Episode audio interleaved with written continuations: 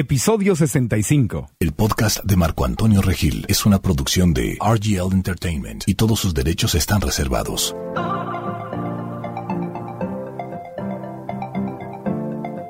Bienvenidos al podcast de Marco Antonio Regil. Desde Monterrey, Nuevo León, los saludo con gran gusto, amigos. Estoy aquí con la licenciada Mauret Rojas, licenciada en nutrición con enfoque en nutrición deportiva y funcional, y quien es también fundadora del centro de salud La Vía Fit, donde ha ayudado a más de 5 mil personas, no solo en Nuevo León, sino en todo el mundo, a bajar de peso y mejorar su estado de salud a través de cambiar sus hábitos alimenticios. ¿Qué pasó, Mauret? ¿Cómo estás? ¿Qué hay, Marco? ¿Cómo estás? Bien, bien, con gran gusto de estar aquí contigo, eh, visitándote en tu en, en, ese centro de salud tan bonito que tienes. Te felicito por todo lo que estás haciendo, Gracias. porque estás ayudándole a cambiar la vida a miles de personas. Pues realmente viéndolo, la verdad es que sí, porque qué más que tu salud, la verdad, se compone de todo lo que comes, de cómo te ejercitas, de los hábitos del día a día, ¿no? Realmente tienes la oportunidad de aconsejar a tanta gente y de generarles un cambio tan padre en lo que viene siendo su día a día uh -huh. y ellos notan rápidamente el cambio en su imagen, en su forma de sentirse, realmente es algo muy padre para ellos. Y nos motiva mucho cuando bajamos de peso, cuando estamos en nuestro peso ideal, nos queda mejor la ropa, nos vemos mejor, nos sentimos mejor al vernos al espejo, pero no solo eso, de verdad algo pasa adentro de nosotros en, eh, en nuestra psicología. Claro. Que nos sentimos mejor, nos dan ganas de vivir más, de Te ser más sientes productivo. mucho más empoderado uh -huh. de tu cuerpo cuando empiezas a tener un control sobre los factores de la comida, del ejercicio, también tienes un sentimiento de mayor control en tu mente. Entonces es algo muy padre que te logra impactar en cada ámbito de tu vida. Es muy, muy padre. A mí me encanta ver tus fotografías en, en tu Instagram, eh, donde te tomas fotos con pacientes y tienes como estos, ¿cómo les llamas a la grasa? No es grasa de verdad, obviamente, pero es como un... El bultito de grasa. Un bultito de grasa que es de hule, ¿verdad? Son dos kilos, sí, son dos. Y te tomas fotografías con ellos cuando han perdido dos kilos de grasa y todo, y es, sí. es impresionante. Yo lo, lo, veo y digo, wow, eso es la grasa. Sí, es, para, es un bebé. ¿Cuánto pesa un bebé? Dos kilos. Realmente la gente a veces no lo visualiza, cree que dos kilos es algo muy poquito, uh -huh. pero cuando ya lo cargas y lo sientes y ves la cantidad que es, lo valoras mucho más, ¿no? Como Sí. que no, no es nada fácil bajar dos kilos de grasa, se requiere esfuerzo. Y lo traemos adentro del cuerpo. Andamos Claro. cargando con esos dos o tres o más kilos de grasa adentro de nuestro cuerpo. Sí. Es cansadísimo. Es, Es como si me dieran una bolsa de dos kilos para andar cargando por todas partes. es como cuando traes cargada la bolsa y la traes muy, muy llena. Ajá. ¿Cómo sientes tu hombro al finalizar el día? Imagínate cuando pierdes dos, cuatro, diez kilos de todo tu cuerpo, Sí. te sientes mucho, mucho más ligero. Qué maravilla, te es felicito. muy padre, sí. Te felicito por lo que estás haciendo. Ya me- a mí ya me pesaste, me mediste, me pusiste mi dieta viajera y voy a tener que estarme reportando Ándale, contigo. sí, exactamente, ya, estás bajo supervisión, Marco, ¿qué te puedo decir? No, pero me da mucho gusto y te lo agradezco y obviamente me dan, siempre que aprendo algo, eh, me dan ganas de compartirlo con todo, toda la gente que, que sigue el podcast. Así que qué mejor que contigo, que te especializas en esto, hacer este episodio de los siete secretos para eliminar la grasa abdominal. Los siete secretos que ya te re- revelamos en consulta. Ahora los vas a compartir Ándale, con la gente. Ahora nada más falta que los lleves a cabo, Marco. Los voy a llevar, los voy a llevar a cabo, vas a ver, tenme fe. Oye, pero una cosa, ¿la grasa abdominal es diferente que el resto de la grasa en el cuerpo o por qué nos vamos a enfocar en la grasa abdominal? ¿Por qué importa tanto la Mira, grasa abdominal? La grasa abdominal tenemos dos tipos, la subcutánea y la visceral. Entonces es fácil detectarla. Subcutánea y visceral. Y visceral. Subcutánea es abajo de la piel. piel. Ajá, es la que cuando tú te pones el dedito en el estómago te la puedes sentir, ¿ok? Ajá. Esa es la grasita que es la subcutánea. Ajá. La visceral es la que te infla el estómago, es la que está detrás del músculo nadando entre los órganos para que no choquen unos con otros. Hay una razón de la que obviamente tiene su función ese tipo de grasa. El problema es cuando tenemos una dieta muy mala, somos sedentarios o tenemos una genética para subir de peso del área eh, superior de nuestro cuerpo, esa grasita tiende a ser muy nociva para nuestra salud. Entonces es muy recomendable mantenerla baja. Ya, me acuerdo del episodio de los cinco consejos del doctor para una vida sana y feliz, Ajá. con el doctor Mauricio González. Él decía que literalmente la grasa abdominal te deprime. Claro, exactamente. Pero no solo porque no te veas bien, sino que, que- hay una conexión con el cerebro. Acuérdate que la grasa es un, es un tejido endocrino. En la grasa nosotros fabricamos muchísimas hormonas. Entonces, imagínate que estas hormonas ya no puedan ser rece- recibidas igual en tu cerebro porque se crea cierta resistencia. Obviamente hay muchos mecanismos que se ven alterados, ya sean tus hormonas sexuales, adrenales, tiroideas, y esto te causa no solamente algo físico, sino también un estado de emocional distinto, como una depresión, mucha ansiedad, sueño, cansancio. Entonces, fíjate, es como un círculo vicioso porque cuando a mí me pasa, igual que a mucha gente, cuando nos me deprimo, subo de peso porque empiezo a comer mal. Claro. Me quiero eh, adormecer con la comida, ¿no? Es, es que la comida resulta ser un factor que tapa mucho las emociones. ¿Cuál es la primera relación que tienes tú con la comida? Es que me premian con la comida cuando estoy claro, chiquito. La primera relación que tenemos con la comida es cuando recién nacemos y mamá te carga y te abraza y te da de comer y te tiene tranquilo y tú te sientes protegido, te sientes seguro. Entonces, inmediatamente el bebé crea este vínculo de la comida con el cariño, la protección. Entonces, de grandes, cuando ya crecemos, tenemos estrés, tenemos eh, todas las tareas del día a día que a veces nos nublan, muchas veces estamos buscando esa protección, ese cariño, y lo buscamos en la comida, que es inconscientemente la asociamos a este tipo de sentimientos. Sí, yo tengo un amigo que su mamá hasta la fecha, él ya tiene mi edad y cuando llega a la casa la mamá lo premia con comida, le hace una comida longa así de locura. Entonces eso es lo que se nos queda grabado, ¿verdad? Claro. Y, lo seguimos haciendo. Sí, lo seguimos haciendo. Pero entonces me deprimo, el círculo vicioso es me deprimo, entonces como de más para sentir menos, para este adormecer mis, mis sensaciones, lo que me doy para premiarme y según yo, para salir momentáneamente de la depresión, es lo que me mantiene en la depresión porque la grasa me acaba eh, me acaba jalando a esa depresión en forma química. Sí, claro, hace que ya no puedas producir tanta serotonina, hace que tus niveles de dopamina en el cerebro fluctúen de diferentes formas. Entonces, obviamente esto te causa un estado de depresión y ahí es un ciclo vicioso, como tú dices, donde buscas premiarte con comida, pero después y te sientes bien por unos minutos, unas horas, te sientes bien, pero luego vuelves a sentirte mal y vuelves a buscar la comida. Entonces se vuelve como una adicción. Pero a mí me gusta decir que no somos adictos a la comida, no podemos ser adictos a algo que necesitamos para vivir somos adictos a ciertas sustancias que tiene la comida, pero eso lo vamos a ver ahorita en los puntos. Sí, entonces me, me, deja deprimido químicamente, pero además ya me empiezo a ver mal y ya no me queda la ropa y, a quién le gusta sentir el pantalón. Claro, así el botonazo. Sí, el botonazo que alguien que te, te, abrazan y te agarran la lonjita y tú. Sí, ¿qué dices tú, híjole? Hasta, para la foto, ¿verdad? Ajá, claro. Bueno, entonces vamos a enfocarnos en la, en la gran importancia de bajar esa grasa abdominal. Siete secretos para eliminar la grasa abdominal. ¿Cuál sería el primero? Tú como nutrióloga, con miles y miles de, pacientes de experiencia. La grasa abdominal, en otras palabras, la pancita. Mira, lo primero es hacer una limpieza en tu dieta, ¿no? Y muchas personas no saben por dónde empezar. Pero lo más importante ahorita, y digo, siempre lo ha sido, pero ya para este tipo de meta tan enfocada que es eliminar la grasita abdominal, yo disminuiría la cantidad de azúcar refinada que estamos comiendo, disminuiría obviamente las harinas, el gluten, que es un tema como un poco polémico porque no todo el mundo tiene una enfermedad celíaca, pero el gluten está comprobado que nos inflama. Aunque no tengas, porque muchas veces este, dicen, si no eres celíaco, no... No, tienes que dejarlo. Pero el gluten en sí, pues mira, nada más busquemos dónde lo encontramos en la mayoría de las veces, en el, trigo, en las harinas. Entonces, el quitar las harinas te va a hacer que disminuyas tu ingesta de gluten.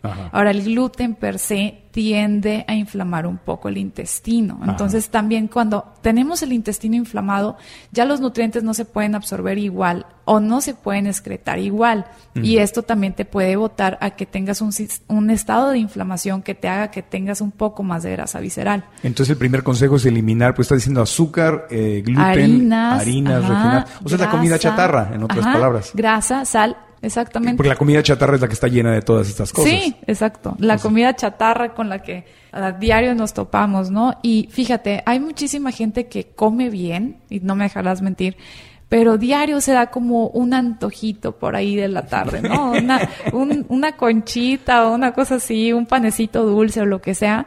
Y ese es un gran error, porque ya cuando es la tarde, uno ya por lo general ya no va a quemar tantas calorías, a menos que seas una persona que sale a entrenar en la tarde. Pero cuando ya vas directo a estar acostadito en el sillón o en la cama y te comes un, pan, pues ¿a dónde van a ir a dar todas esas calorías? Tu cuerpo inmediatamente, al recibir esa cantidad de glucosa, va a jugar ahí con la insulina, que es la hormona que la, está encargada de meterla dentro de la célula y va a hacer que tú, obviamente, es el exceso de glucosa que está circulando en tu sangre lo vayas a acumular en forma de grasa. Entonces, tenemos que tener mucho cuidado con lo que comemos entre comidas también, no solamente enfocar tanto que si el desayuno, que la comida, la cena, todo, todo importa. Los es snacks. un completo, es, ah, exactamente. Sí, sí. Sí, tienes razón. Yo desde que trato de ya no comer tarde en la noche, o sea, después de las 6, 7 de la noche, que yo sé que es temprano, sobre todo para nuestra cultura latinoamericana o Claro. latina en Estados Unidos. Ajá. Bueno, en Estados Unidos la gente come más temprano, se Sí, come a las sí, 5, sí. 6, 7 de la noche.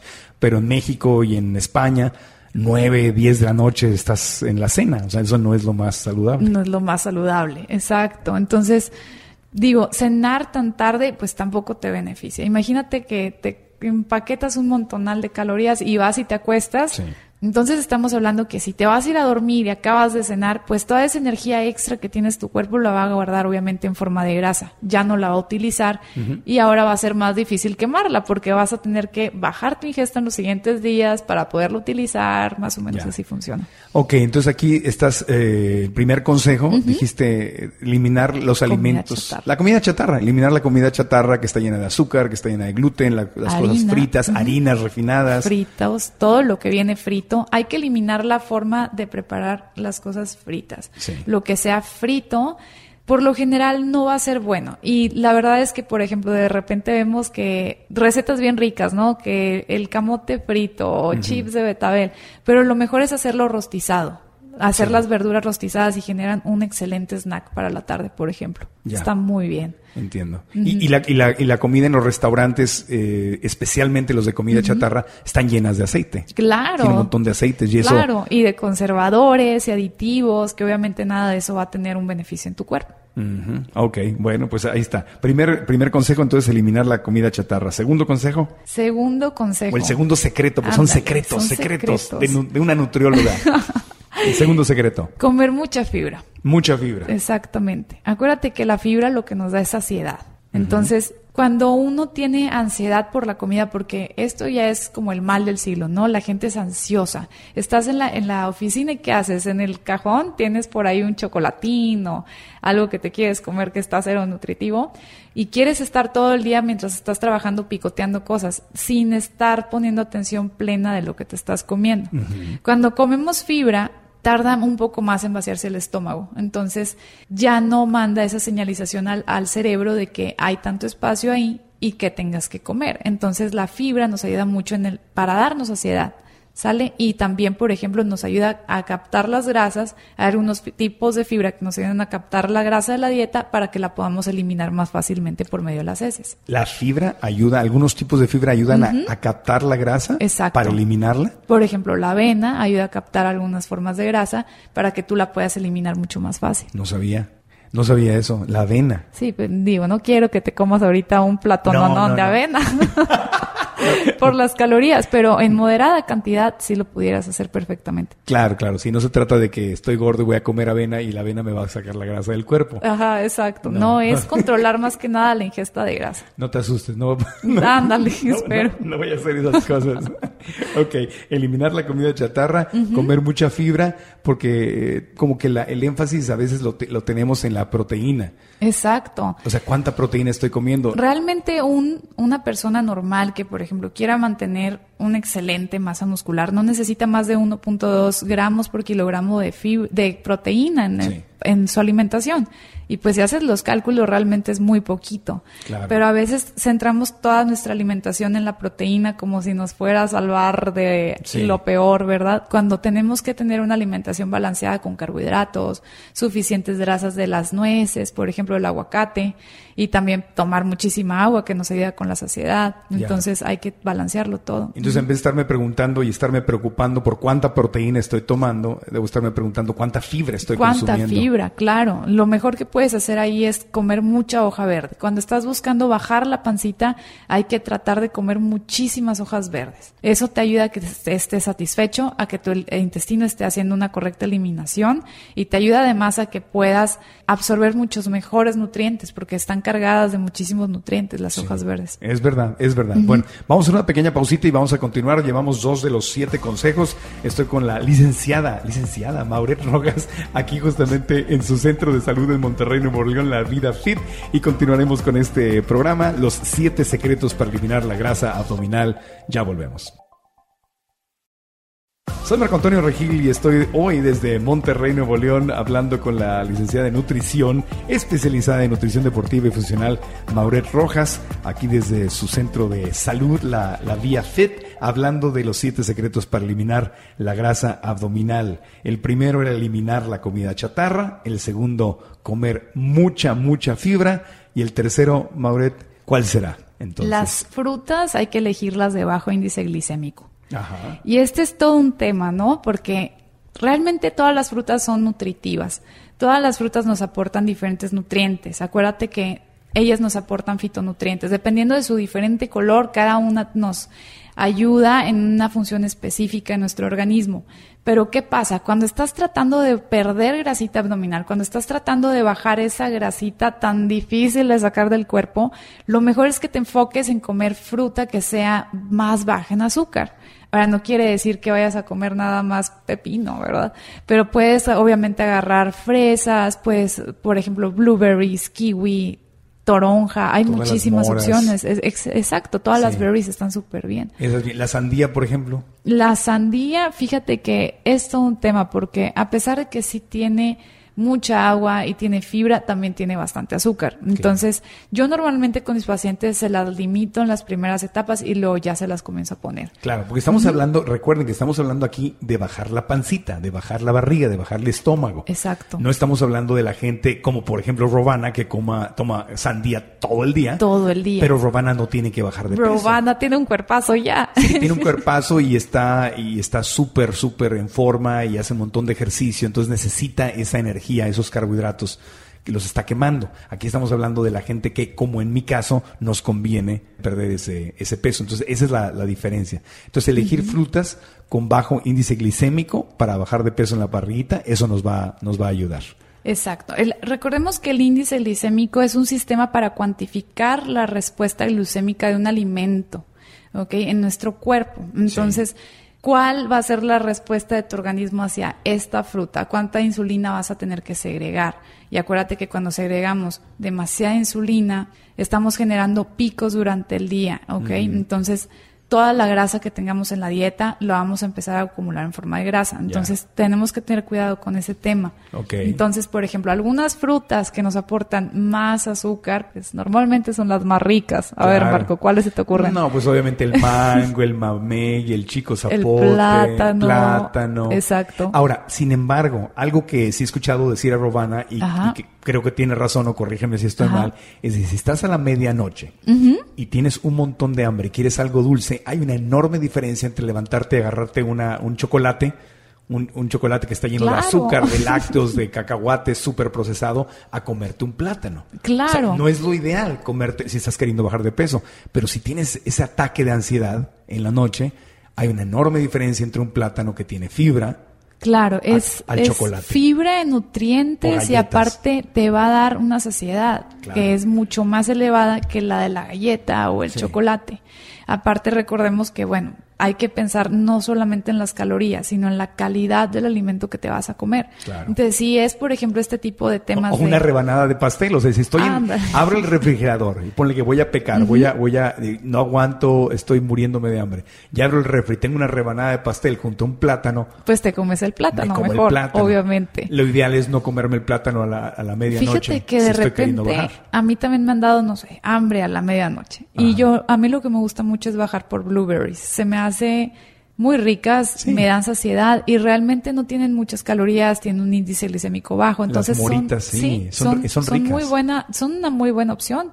Sí, si las tienes. Si las tienes. Si están en el refri. Y la verdad es que ahorita ya las venden congeladas sin azúcar, entonces todavía mejor, parecen como de nieve, están deliciosas. Sí, qué rico. Ok, perfecto. Entonces, frutas de bajo índice glicémico. Y luego, ¿qué, más? El, el, secreto número cuatro, ¿cuál sería? Comer alimentos probióticos comer alimentos probióticos. Sí, aquí volvemos un poquito al tema que me decías del doctor Mauricio y la depresión. ¿Qué es un alimento probiótico? Ok, recordemos que nuestro intestino tiene lo que conocemos como microflora intestinal. Es todas las bacterias que lo componen, buenas, malas. Cuando una persona tiende a inflamarse mucho, distenderse, tener gases, probablemente su microflora intestinal no se encuentre muy bien. Entonces, un alimento probiótico lo que intenta o lo que estamos intentando al ponérselo a una persona es restaurar un poco más esa microflora intestinal a que esté más balanceada, más saludable y a que finalmente estas bacterias buenas ayuden a la persona que pueda digerir mejor los nutrientes de su dieta. Mm. Entonces, los alimentos probióticos protegen el intestino. Y a la misma forma de que estamos protegiendo el intestino, estamos evitando una inflamación sistémica de nuestro organismo, ya que recordemos, el intestino es uno de los filtros más grandes de nuestro cuerpo.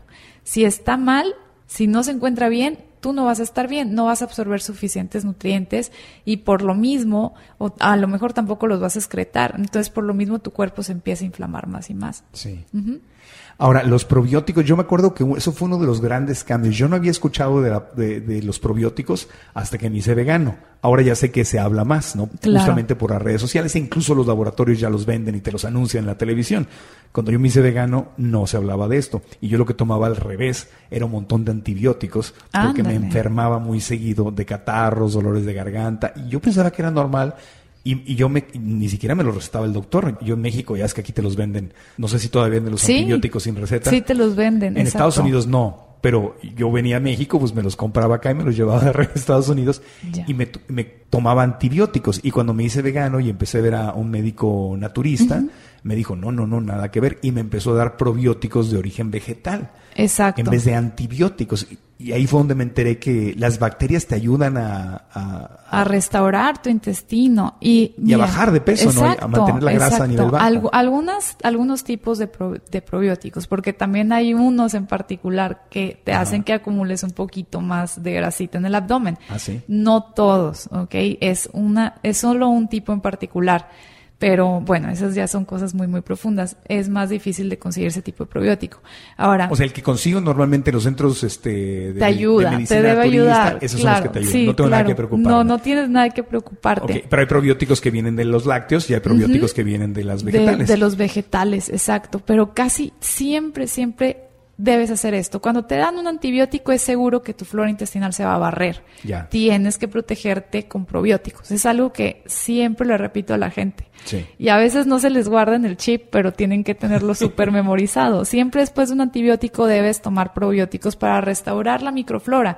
Porque estos antibióticos te barren todo, todo, todo por dentro en el intestino. Tienes que volverlo a generar. Ajá. Y los antibióticos sí te hacen que engordes. Exacto, pues imagínate que te barre toda tu microflora intestinal, que te ayude a que eh, tu intestino esté sano, puedas excretar, puedas absorber mejor nutrientes, obviamente hace que puedas engordar un poco. Claro, y, ahí está, es uno de los problemas de comer carne, pollo, pescado, porque esos, esos animales normalmente están tratados con un montón de antibióticos y tú te comes los antibióticos que le dieron al, al, animal, Exactamente. por eso engordas. Ellos, los animales, guardan todo, todo lo que viene siendo los antibióticos en sus células grasas. Entonces, cuando estás comiendo la, la grasa del animal, especialmente la parte del hígado, estás consumiendo una cantidad enorme, enorme, enorme de toda la cantidad de medicina que le hayan dado a ellos en su, en su producción. Claro. Entonces ese es un tema muy, muy triste. Es, un, es un, tema muy, muy triste, entonces es cambiar tu mentalidad de, de, consumir antibióticos. Digo, un antibiótico como una emergencia cuando el médico te lo recomienda. Claro, cuando estás enfermo y traes una de esas eh, patologías, vamos a decirle, de, de ya tienes que tomarte una gastroenteritis, por ejemplo, necesitas un antibiótico. Claro. Entonces, sí te lo vas a tomar, pero tienes siempre que protegerte después con probióticos, porque si no te vas a quedar inflamado por muchísimo, muchísimo tiempo. Claro, pero estar consumiendo animales que están cargados de antibióticos es, igual es una, de, una de las razones por las cuales nos conviene llevar una dieta basada en, en plantas. Exactamente. Y, por ejemplo, también de los probióticos, otra cosa importante a considerar es que sean encapsulados, ¿ok? Porque los masticables son buenos para mejorar la microflora de la boca y de la parte superior de nuestro sistema digestivo. Pero si quieres que lleguen los probióticos vivos hasta, hasta tu intestino, tienes que tomarlos a fuercita encapsulados. Ya. Y yo en las cápsulas siempre checo que no sean de gelatina, porque la gelatina está hecha de huesos de los animales. Exacto. Sino que diga veggie caps o V caps. De V. celulosa vegetal, De celulosa debe vegetal. decir. Con la celulosa vegetal hacen la- los encapsulados para personas que cuidan no consumir producto animal. Ya, porque la gelatina es- son los huesos del, del- de los animales. cartílagos también. Cartílago. Ugh, estar tomando las... De lo que pasa es que nadie sabe, ¿no? Y la- incluso la, Sí. la gelatina que te venden y que te la dan en los hospitales, esa gelatina son cartílagos y son Sí. huesos. O muchísimas personas que igual eh, ya tienen un estilo de, de vida vegano no se han dado cuenta. Entonces Sí. es algo importante también de mencionar porque sé. Sí, están hechas de gelatina. Es un desecho de la industria de los alimentos que lo, han, ma- lo han mercadeado como un alimento sano. Claro. O sea, la gelatina, pero a mí de chiquito me enfermaba y me daban gelatina y Ah, en el sí, hospital daban sí. gelatina. En las fiestas te En las- gelatina. claro, porque se, se- se percibe, lo han- la mercadotecnia nos ha hecho creer que es un alimento sano. Sano, Ya. exacto. Y ni siquiera te preguntas de qué está hecho, pero tiene saborizantes artificiales, tiene azúcar, es cartílago, hueso de, de- de pollo, De de, animal. animal. Nada que ver. Sí, no. Sí, es, es algo muy, muy feo. Es muy feo. Ok, entonces consejo número 5, ya vamos cuatro. Faltan, eh, ¿por qué hacemos una pausita? Hacemos una pausa Ándale. y continuamos con el consejo 5, 6 y 7. Estamos con los siete secretos para eliminar la grasa abdominal, o sea, la pancita, la barriguita, la lonjita, ahí eso que no te gusta que te agarren cuando te abrazan. Eso estamos aprendiendo a bajarlo con la nutrióloga Mauret Rojas desde Monterrey, Nuevo León, al lado del Cerro La Silla. Soy Marco Antonio Regí, continuamos en el podcast desde la Sultana del Norte, aquí en Tierras Regias, con la, la licenciada de nutrición Maret Rojas, pues nutrióloga y enfocada en ayudarle a miles de personas a través de, de su centro de salud, la Vía Fit, donde atiendes a, personas en Monterrey, pero también gente que Sí. no está en, en, Atendemos también personas a distancia, sí, Claro. por teléfono, por Skype, las podemos atender también por ahí. Entonces, sí tenemos muchas pacientes de otros lugares de la República. Me parece excelente. Y del extranjero, de cualquier lugar También, sí. Bueno, al final nos vas a dar eh, tus redes sociales para que Claro. te sigan y para que te busquen quien quiera platicar contigo sobre el tema de perder peso y, es- y de comer sanamente. Pero estamos en los eh, siete secretos para eliminar la grasa abdominal. Número uno, eliminar la comida chatarra. Número dos, comer mucha fibra. Número tres, elegir frutas bajas en índice glicémico. Número cuatro, comer alimentos probióticos. ¿Y cuál es el secreto número cinco para decirle adiós a la barriguita? Es reducir tu nivel de estrés, tan fácil como eso. Realmente el estrés no tienes una idea de cómo nos impacta en nuestra salud. Y a veces como que pareciera puro choro, ¿no, Marco? O sea, como que Puro rollo, Sí. pura, puras palabras. parecieran puras palabras, como lo más fácil que se le ocurre al doctor decirte, ¿no? De baja tu nivel de estrés, porque uno piensa, no, ya no pudo decirnos nada más. Pero realmente el estrés nos daña mucho, sobre todo nuestras glándulas adrenales. Entonces te voy a explicar un poquito de cómo pasa esto. Cuando uno está estresado todo el tiempo, que no es algo normal para un organismo vivo, segregamos demasiado cortisol, segregamos insul- eh, adrenalina, porque nuestro cuerpo está hecho para al estresarse en situaciones específicas, por ejemplo, no sé, chocaste, te debes estresar para accionar un poco más rápido, ¿ok? Voy por la montaña y me sale un oso, me va a comer el oso. Te como, debes, sí, como aquí en obviamente. Chipinque, en Monterrey, que debes salen subir osos. cortisol, debes subir adrenalina para que tú puedas tener una reacción a, es- a este estado de, obviamente, peligro que te estás enfrentando Para una emergencia. para una emergencia. Pero ¿qué pasa cuando mantenemos ese nivel de estrés siempre arriba? Cuando pasa, ya no es una situación, es tu día a día. Todo el tiempo estresado, todo el tiempo a las carreras, odias el tráfico, vas haciendo montones, montones de corajes. Entonces lo que pasa ahí es que se queda el cortisol elevado. Entonces, ya sabes, ¿qué pasa cuando el cortisol se eleva? Se empieza a, obviamente a guardar un poquito más de grasita en la zona media de tu cuerpo. Ay, Dios bendito. Entonces es una inflamación que traemos por ahí. Entonces, ¿qué pasa? Cuando también tenemos el cortisol elevado, después empezamos a tener problemas. Puede pasar, no, no es algo, no es una regla segura, pero puedes empezar a sufrir problemas de tiroides y por último se afectan tus hormonas sexuales. Entonces, cuando estamos intentando tratar un padecimiento hormonal desde el nivel de nutrición, salud, hábitos, debemos siempre tratar de corregir en la dieta y en los hábitos el estrés, todo lo que te pueda generar estrés, porque se corrige primero glándulas adrenales, tiroideas y hasta el último tus hormonas sexuales. Entonces debes comenzar por cambiar tus niveles de estrés. Yo me acuerdo cuando empecé a hacer yoga, definitivamente me ayudó muchísimo a, a bajar de, a bajar de peso. A bajar mi nivel de, de, de estrés. estrés. Exacto. Y realmente es, es muy sencillo. Creo que algo de lo más fácil que podemos hacer es hacernos conscientes de nuestra respiración. Claro. Porque lo puedes hacer en tu oficina, lo puedes hacer en el carro y realmente son ejercicios muy cortos, son rápidos. Respirar profundo, sostener la respiración, hacerlo más o menos como durante dos, tres minutos, exhalar, obviamente. Sí. Entonces, el hacernos conscientes de la respiración, tratar de poner por unos momentos la mente en blanco, te hace que vuelvas a tu actividad un poco más enfocado y que puedas realmente concentrarte en lo que estás haciendo. Entonces, Sí.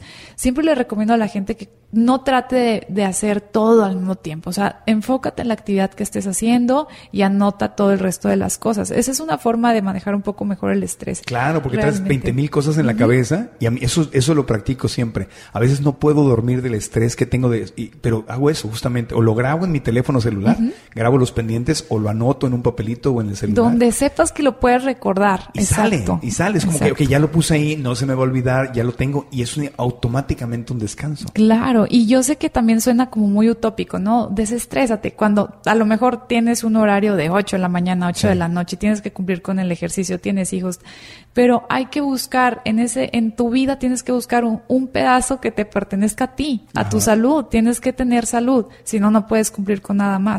Claro. Entonces es muy importante tratar de controlar ese estrés. Realmente te afecta mucho, no solamente en cuestión de peso o la grasita visceral, sino también en la imagen. También tu cara comienza a verse un poco más demacrada, uno Sí. empieza a verse más cansado, pues son cosas que uno no quiere que le pasen. Sí, es estar en el presente porque estás preocupado por el futuro, por lo que va a pasar mañana, o estás eh, añorando o lamentando o no aceptando el pasado, o sea, no estás presente. Exacto. Y eso es la, eso es respirar, eso es la meditación, estar presente, y eso te ayuda enormemente. Lo que no había conectado yo es que la meditación, o sea, respirar y estar presente, eh, te puede ayudar directamente a bajar la grasa abdominal también. Tal cual, tal cual, porque te digo, pues esta es una hormona. Si tú la mantienes elevada, Sí.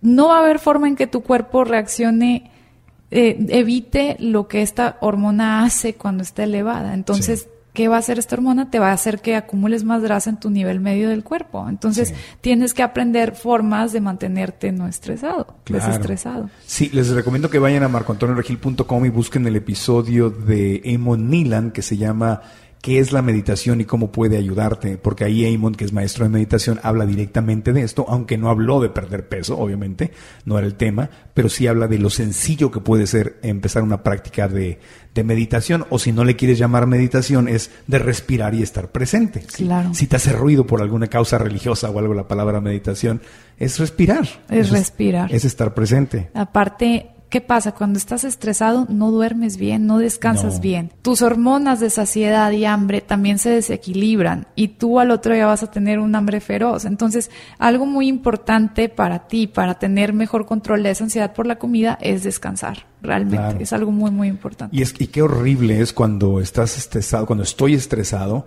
y medio duermo y me despierto y estoy cansado. Y empezar el día cuando no, no descansaste nada. Exacto. Es horrible. Es horrible y aparte, por lo mismo que es horrible, uno se quiere satisfacer con comida. No sé si te has dado cuenta que cuando te levantas más estresado, poco descansado, comes más en el día. Realmente Claro. comes más. Sí, sí, por supuesto. Y cuando hay depresión, cuando hay tristeza y hay depresión y no descanse bien, me levanto más quiero comida. Exactamente. Porque ¿qué más vas a hacer? O sea, de algo me tengo que... que- Quieres dejar de sentir.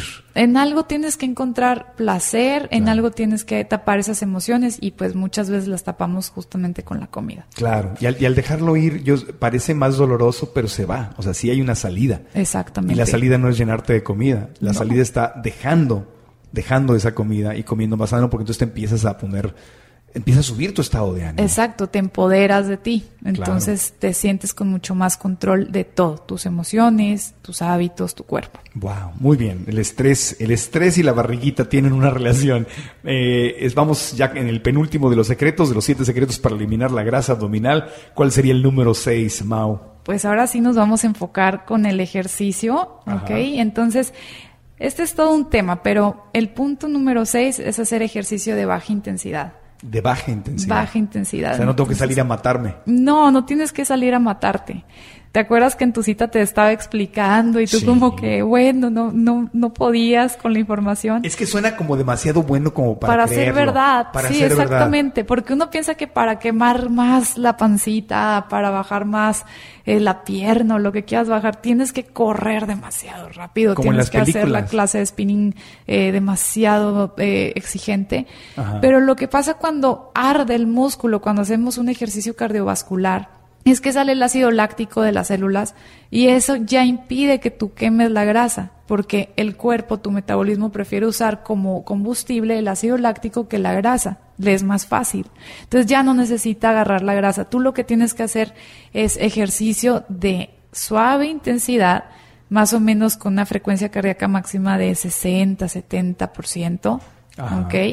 Entonces, esto va a ayudarte a ti a que puedas mantener una zona energética donde se queme la grasa de verdad. Wow. ¿Ok? Entonces, por ejemplo, salir a caminar 35 minutos, 50 minutos, pero lo que sí tienes que hacer es hacer esto constante, aunque tiene que ser todos, todos los días. Eso sí me he fijado mucho que en las caminadoras o en las bicicletas de los gimnasios Puedes medirlo. puedes medirlo y es más bajo cuando dice para dice fat burning, dice en inglés, ¿no? Para eliminar grasa y luego dice para entrenamiento cardiovascular es más arriba, o sea, con menos esfuerzo quemas más grasa. Exactamente. Y siempre veía eso en las máquinas y decía, qué raro, pues no nada que ver, yo tengo que darle más duro, lo más duro que pueda para que sea efectivo el ejercicio. Claro, es que el entrenamiento cardiovascular lo que busca más que nada es optimizar la circulación de tu cuerpo para hacer trabajar más el corazón, que se fortalezca el músculo, ¿ok? Sí.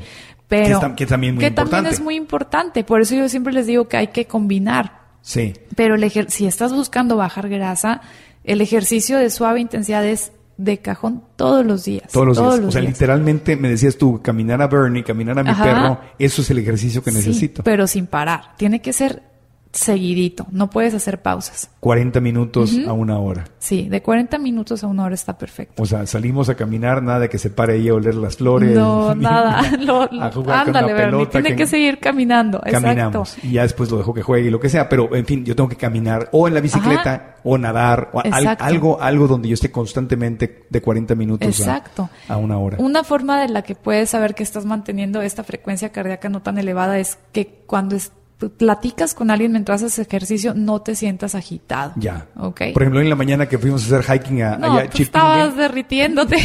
ya, ya casi no podía hablar. ya estabas, ya sonaban las respiraciones así. Sí, o sea, y ya cuando estoy ahí, cuando ya no puedo hablar, cuando ya no puedo sostener una conversación, es que ya me pasé. Exacto, ya te pasaste un poco. Entonces, eso ya entra como en actividad moderada, incluso un poco intensa en la subida. Claro, ya es, ya es cardiovascular, ya estoy Ya entrenando es mi corazón, exacto. pero no es lo óptimo para bajar grasa en el cuerpo. Entonces, con caminar, caminar a un ritmo que yo pueda estar hablando con alguien. Sí, ok.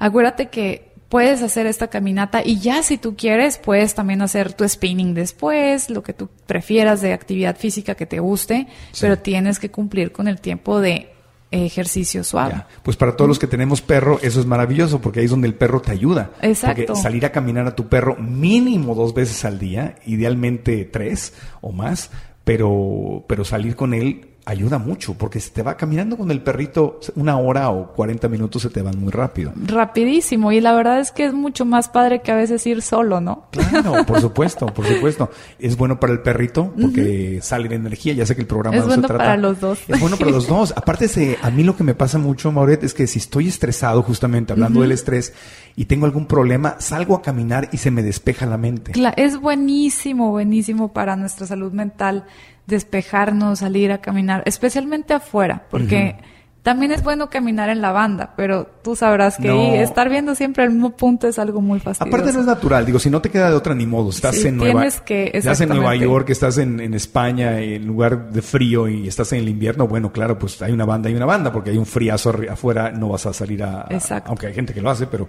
quizá no se te antoje hacerlo.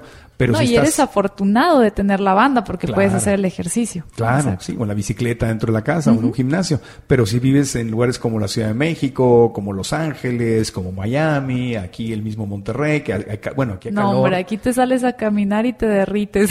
pero al mediodía, pero en la mañana y en la noche sí, sí- sí se en la puede. mañana y en la noche sí, sí hay algunos lugares adaptados para poder salir. Entonces nos ayuda no solamente para quemar esa grasa, sino nos ayuda a reducir el estrés. Exacto. La caminata ayuda a reducir el estrés y el estrés, bajar el estrés te ayuda a quemar grasa. también. Exactamente, entonces es un todo ahí. Es, Es, algo es muy un todo. completo. La caminata es maravillosa, o sea, está muy interesante. No había- nunca había visto yo la caminata como un verdadero Ejercicio. Sentía Ajá. como que, ay, que estoy de flojo aquí nada más No, caminando. y eso te lo prometo que eso es algo así como a todas las personas que se los comentan en consulta no lo pueden creer. Es como de esas cosas que, como dices tú, muy bueno para ser verdad. Suena muy bueno para ser verdad, Pero, pero, una vez que ya lo empiezan a hacer y empiezan a sentir bastante diferencia en la pancita, en la Claro. zona de, de la, de la cadera, me dicen, oye, no inventes, llevaba años haciendo spinning y que eso, eso sí, yo soy testigo de eso, porque yo he estado el año pasado que estuve dándole muy duro a la bicicleta, subiendo, bajando, haciendo entrenamiento cardiovascular, repeticiones, estaba yo muy fuerte, pero el peso no es, o sea, eh, no, no estaba bajando de peso.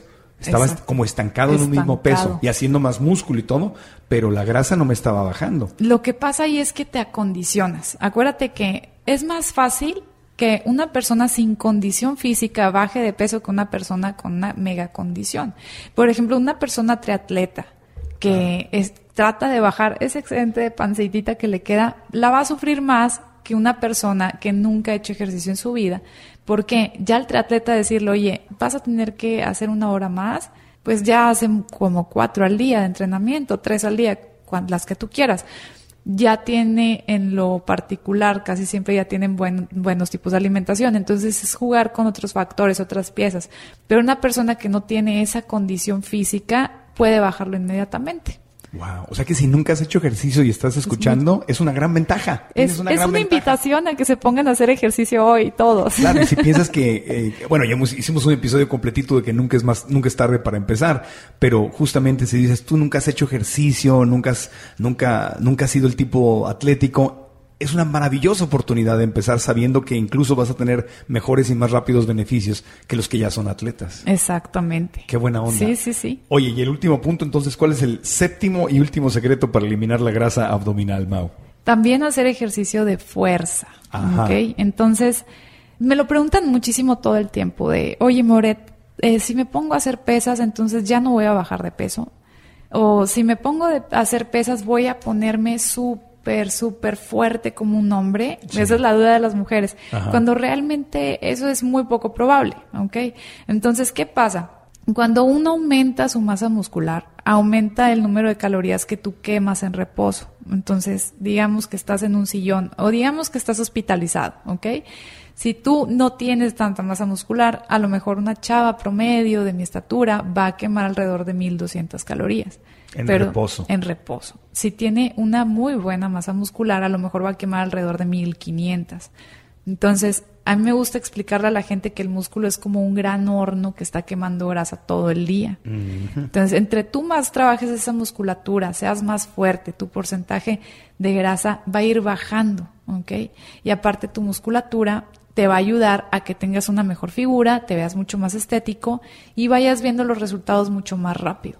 O sea que mientras más músculo tengo, eh, realmente puedo comer incluso más porque tengo, estoy quemando más grasa. Exactamente. En reposo. Exactamente. Cuando tú aumentas tu masa muscular, puedes comer un poco más. Claro, Exacto. sí, sí. Yo recuerdo eso cuando estaba en, en mis años, eh, cuando tenía veintitantos años y estaba yo clavadísimo en el gimnasio, comía mucho más. Pero, Comes mucho más, porque- exacto. pero tenía bastante, bastante músculo. Una cosa es querer aumentar musculatura y tratar de hipertrofiar, ¿ok? Entonces, ese aumento muscular lo vemos mucho, por ejemplo, en gente que quiere, los chavos, por ejemplo, Sí. hombres que quieren aumento muscular muy, muy grande. Entonces, ese tipo de, de individuo, pues sí debe comer muchísimo más. Pero una persona que busca únicamente salud, a lo mejor imagen, que no está tan interesada en aumentar en esa cantidad del músculo, simplemente con hacer ejercicios a lo mejor con su propio cuerpo o cargar pesas ligeras, unas tres sets de 15 repeticiones de diferentes grupos musculares del cuerpo, saber que un día vas a trabajar, por ejemplo, el lunes puedes trabajar piernas, el miércoles te toca entonces cuerpo superior y luego ya el viernes otra vez cuerpo inferior y así te lo vas. Nunca debes trabajar los dos días seguidos la misma parte del cuerpo. Entonces Ah, hay claro. que irlo rotando para que ese músculo pueda descansar, pueda recuperarse, etc. Y vas creando músculo y ese músculo te va ayudando a, a- a quemar A, que- grasa. a quemar grasa, exacto. Entonces, por eso son dos puntos. El, punto, el secreto número 6 es ejercicio de baja intensidad Eh, para ajá. quemar la grasa y el punto número 7 es ejercicio de fuerza para construir músculo. Exacto. Pero no necesariamente estamos hablando de músculo como mis queridas amigas las Om Twins que están ahí en Instagram, que son veganitas, están Ajá. preparándose para competir. Para en- competir. Que esa es otra historia. No, esa es una forma de preparación, pero simplemente estamos hablando de tono muscular. Sí, un tono muscular sano, normal, Sí. para poder disminuir el porcentaje de grasa. que se ve bonito en hombres y mujeres y se siente bien y te ayuda a quemar grasa. Exactamente. Y, y por eso ves a gente que hace mucho ejercicio, los ves comiendo cantidades enormes de comida y tú dices, ¿cómo comes tanto? Sí, porque el músculo, la verdad es que se quema muy rápido. El Ajá. músculo, si no te alimentas bien, tu Ajá. cuerpo siempre va a preferir degradar el músculo que la grasa, porque el músculo quema calorías, ocupa calorías porque tiene movimiento. Claro. Entonces, tu cuerpo en defensa, por ejemplo, un estado de ayuno, va a preferir siempre eliminar la musculatura, que es lo que le está haciendo que Quemar quema grasa. calorías. Exacto. Porque, porque el cuerpo está pensando, me estoy muriendo de Me hambre. estoy muriendo de hambre, pues a- mejor quemo músculo y guardo mi reserva de grasa Porque quiero sobrevivir. porque quiero sobrevivir. Entonces, tristemente, el cuerpo lo último que quema es la grasa. Exacto, tú tienes que inducirlo, o sea, tienes que alimentarte bien, pero tienes que hacer ejercicio de, moder- de suave intensidad, Ajá. tienes que tener todo lo que dijimos de no entrarle tan duro al azúcar, que el azúcar realmente pues es lo que más hace que uno guarde esa grasita abdominal, el azúcar. Ya, el azúcar. El azúcar. La grasa abdominal. Y luego hay quien dice que el- las grasas animales. Las grasas animales también. Fíjate que, ay, ¿cómo decir? El exceso de grasas en sí, ¿ok? Por ejemplo, porque también veo el tema del aceite de coco. El aceite de coco tiene sus bondades, pero Sí. ¿qué pasa con el aceite de coco?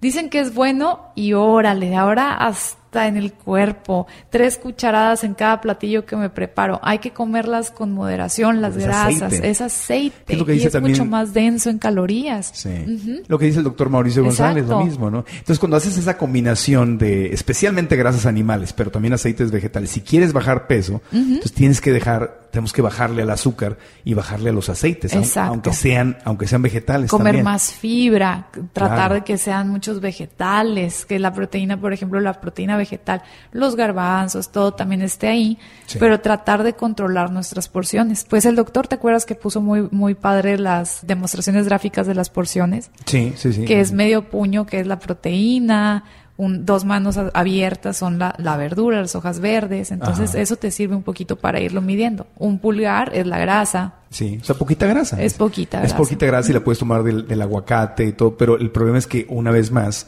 en los restaurantes, por ejemplo, o en... todo es con aceite. Te ponen mucho aceite y especialmente son comida rápida, bueno, está peor porque son grasas animales. Siempre hay que pedir que todo venga sin tanta sal y sin tanta aceite. Cuando salimos, ese es el principal problema. Claro. Porque la gente de los restaurantes realmente quiere que tú comas rico y que vuelvas. Entonces, Sí. ¿qué le da al, al cliente? Le da dos sustancias que son sumamente adictivas. O bueno, en este caso tres. Azúcar, grasa y sal. Entonces, para nuestro cerebro, esto se hace cuenta como si fuera droga. Nos volvemos Claro. adictos. Entonces, queremos volver y volver y volver. Azúcar, grasa y, Y sal. sal. Y si además tiene lácteos, peor tantito, Peor. porque ahí tiene la caseína, que es también súper adictiva. Exacto. Y entonces, claro, porque el negocio del restaurante es que tú regreses. Claro, que No es tu regreses. salud. No. Ni que estés sanito, ni que bajes de peso. El restaurante es, venga. Exactamente, Hasta que salgas contento, feliz y hasta más cachetón. Claro, porque pagues la cuenta, des buena propina y regreses. Hasta los meseros de broma te dicen, no, todos nuestros postres son light, todos nuestros postres son de dieta. Sí, sí, sí, te lo dicen de broma. Oye, alguno que otro inocente, que chance sí se lo ha creído, pienso. Pero lo ¿no? dicen mucho de broma en Sí. México los, los, los meseros, ¿no? Sí, Los sí, tienen-. Están vendiendo, el mesero te está vendiendo, no es un mal ser humano, pero el, me- el mesero no es tu nutriólogo. No. Así como yo les digo que cuando ven a la gente que les gusta ver telenovelas o películas dramáticas o series en Netflix, ya sabes, digo, está bien, es divertido verlas, pero no lo tomemos como educación emocional. Exacto. De la misma manera, eh, el mesero no es tu nutriólogo, ni tu doctor. No, y te- pero te lo prometo, o sea, tienes toda la razón. Siempre el llega chef. el mesero y con singular alegría te dice, es de dieta el postre, y tú, Claro, cómo no. Sí, hay gente que se ha de quedar pensando si sí es verdad o no. Claro, Entonces, y, si, y si son, y si son veganos, los postres, todo eso, mucho mejor, mil veces mejor, pero de todas formas. Ándale, Marco. Pero- a ti sí, yo creo que sí te convencen, ¿verdad? Con el No, postre. es que ese fue mi error, ese fue mi error, porque cuando yo me hice vegano, te lo platiqué, no había nada vegano. Sí. No había nada vegano. Entonces, cuando empiezan a aparecer las cosas veganas, yo pensaba que por ser vegano Era pues, saludable. Era saludable. Y bueno, ya entiendo hoy que hay comida vegana chatarra, que sigue siendo mejor que la comida chatarra de origen animal, pero sigue siendo comida chatarra, y que el azúcar es el azúcar, las calorías son las calorías, y que si quiero bajar de peso, pues no puedo estar comiendo Chatarra vegana. Sí, chatarra vegana o incluso, pero incluso también los, los postres crudiveganos, porque Exacto. tienen un montón de nueces. No hay chatarra, pero tiene nuez, tiene mucha grasa, tiene, tienen No, que vengan aceites. frito, por ejemplo. No, pero si es crudivegano. Ah, si es Cru- crudo y vegano, pues es, Es más que nada mejor. controlar la- las calorías, ahora sí. Claro, pero es que hay las muchos grasas post- son buenas. Sí, pero hay muchos postres crudiveganos que tienen mucho dátil y mucha nuez. Es mucho azúcar y, mucha mu- grasa. Exactamente. Para alguien, para Robana no. Porque ella está delgadita y, está haciendo una cantidad de ejercicio enorme. Claro. Entonces yo que estoy viajando mucho y que quiero bajar de peso, a mí no me conviene. No, no te Entonces a la gente que nos está escuchando que quiere bajar de peso y se está haciendo, está empezando a ser vegano, crudivegano, o está minimizando lo de lo- las grasas animales, maravilloso, pero ojo, porque hay cosas, la buena noticia es que hay cosas deliciosas veganas. Exactamente. La mala noticia, Es que obviamente también puedes subir de peso con ellos. claro, puede ser un gordito vegano. Entonces también, por ejemplo, hay una regla muy, muy simple, es lo que, las calorías que entran son las calorías que tú tienes que gastar. Claro. sí, es Entonces sencillo. hay que contabilizar, ¿no? Y checar, bueno, más o menos cuántas calorías quemas tú, referente a tu estatura, tu peso, tu sexo, obviamente. Y checar que no te estés pasando de todo lo que comes, ¿verdad? Y que estés haciendo suficiente actividad. Yo creo que esa es la forma más, más fácil de resumirlo. Claro. Muy bien. Pues te agradezco mucho los siete secretos para eliminar la grasa abdominal. Yo seguiré haciendo mi, la dieta que me pusiste, la dieta viajera. Ándale. y me estaré reportando. ya sé que como checas mi Instagram, pues no me puedo, no me puedo salir de la dieta. No te puedes salir. Ahí estoy vigilando. Ahora que lo ponga en mi Instagram no quiere decir que me lo comí. Ándale, ¿cómo está eso? No te creo en nada. No, pues a lo mejor estoy comiendo con alguien más y está. Y esa persona se lo va a comer. Claro, no te creo. Le tomé la foto a su postre. ¿Dónde te pueden localizar quien quiera una consulta contigo o venir a conocerte, a conocer tu negocio y ponerse en tus, en tus santas manos para bajar de peso y mejorar su Gracias, salud? gracias.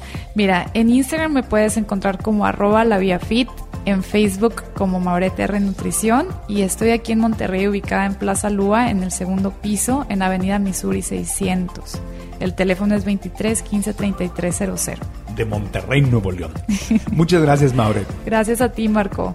Gracias una vez más a Mauret Rojas y cerramos un episodio muy práctico, lleno de información, lleno de cosas que podemos empezar a usar ahora mismo. Yo personalmente las estoy usando, estoy usando estos siete secretos y me están funcionando. Así que gracias amigos. Recuerden que el podcast vive en marcoantonioregil.com y en el episodio 65 tienen las notas por si no lograron anotar algo, pueden volver a escucharlo o simplemente eh, seguir ahí a Mauret, ahí van a estar sus redes sociales, su sitio de internet y las recomendaciones de otros episodios relacionados con este tema. Si nos escuchas en cualquier aplicación de podcast, en tu celular o en tu iPad, ahí en esa aplicación puedes darnos las cinco estrellas calificando el programa si te gusta, obviamente, y recomendándolo dando una reseña o un review para que le lleguemos a más y más personas. También compartir este episodio en tus redes sociales es maravilloso porque tu credibilidad con tus amigos, que tú recomiendes el podcast a otras personas, es el mejor favor, el mejor abrazo, la mejor forma de decir gracias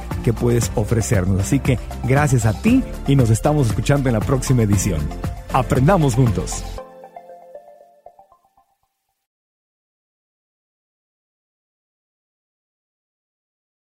With everyone fighting for attention, how can your business stand out and connect with customers? Easy. Get Constant Contact. Constant Contact's award winning marketing platform has helped millions of small businesses stand out, stay top of mind, and see big results fast. Constant Contact makes it easy to promote your business with powerful tools like email and SMS marketing, social media posting, and even events management. With Constant Contact, you'll reach new audiences, grow your customer list, and communicate more effectively to sell more, raise more, and fast track growth. Don't know much about marketing? No sweat. Constant Contact's writing assistant tools and automation features help you say the right thing at the right time every time. Plus, you can send with confidence, knowing your emails are actually reaching your customers thanks to Constant Contact's best in class 97% deliverability rate. I'm a small business owner and I believe that this is a great tool for other small business owners. In small businesses, you need to create a team. And if you're starting by yourself, Constant Contact can be the team that you need. Tackle any challenge with Constant Contact's expert live customer support. Plus, everything's backed by the 30 day money back guarantee. So get going and start growing your business today with a free trial at constantcontact.com. Just go to constantcontact.com right now. Constant Contact, helping the small stand tall. ConstantContact.com. ¿Quieres regalar más que flores este Día de las Madres? The Home Depot te da una idea. Pasa más tiempo con mamá plantando flores coloridas, con macetas y tierra de primera calidad para realzar su jardín. Así sentirá que es su día todos los días. Llévate tierra para macetas Bigoro por solo $8.97 y crece plantas fuertes y saludables dentro y fuera de casa. Recoge en tienda y sigue cultivando más momentos con mamá en The Home Depot. Haces más, logras más. Más detalles en homedepot.com diagonal delivery.